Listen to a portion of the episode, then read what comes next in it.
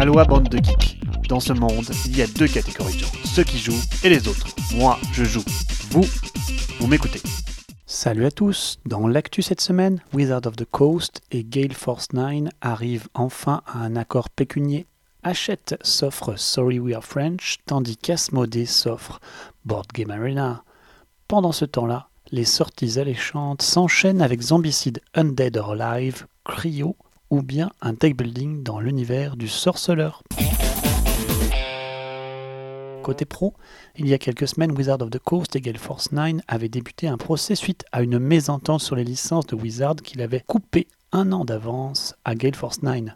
Finalement, les deux entreprises ont réussi à trouver un accord et Gale Force 9 va pouvoir continuer à utiliser les licences de Wizard à travers un partenariat entre les deux entreprises.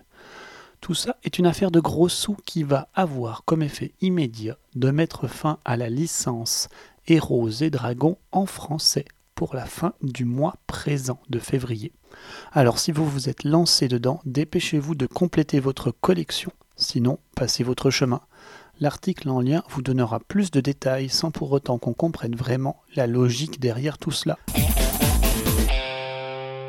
Hachette continue sur sa lancée pour percer dans le jeu de société français en achetant l'éditeur Sorry We Are French, à qui l'on doit notamment Ganymede ou Demeter. Un move stratégique qui nous change des acquisitions Asmodée et apportera, nous l'espérons, une saine concurrence. Justement, parlons-en des acquisitions Asmodée. L'éditeur vient d'acquérir Board Game Arena encore une acquisition stratégique de la plateforme qui a énormément grandi et compte plusieurs millions d'utilisateurs maintenant grâce au confinement.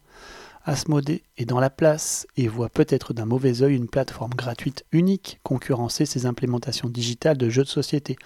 C'est donc logique d'avoir mis la main dessus. Côté sortie, Simone, qui a acquis les droits des poilus, le jeu coopératif poignant, va sortir We Care, un jeu qui reprend le système des poilus dans le système médical actuel qui connaît des similitudes traumatiques. Jusque-là, rien d'extraordinaire, mais la petite chose à noter est que Simone reversera l'intégralité des bénéfices du jeu à Médecins sans frontières, une initiative intéressante qui mérite d'être saluée. Simone encore, qui lance en grande pompe son prochain Zombicide. Il se situera dans l'univers des westerns. Il se nommera donc Zombicide Undead or Alive. Le Kickstarter est prévu pour bientôt. Cryo sera le prochain jeu de chez Zban Games qui sera un jeu compétitif de pose d'ouvrier qui placera les joueurs dans la peau d'une mission d'exploration planétaire qui a mal tourné.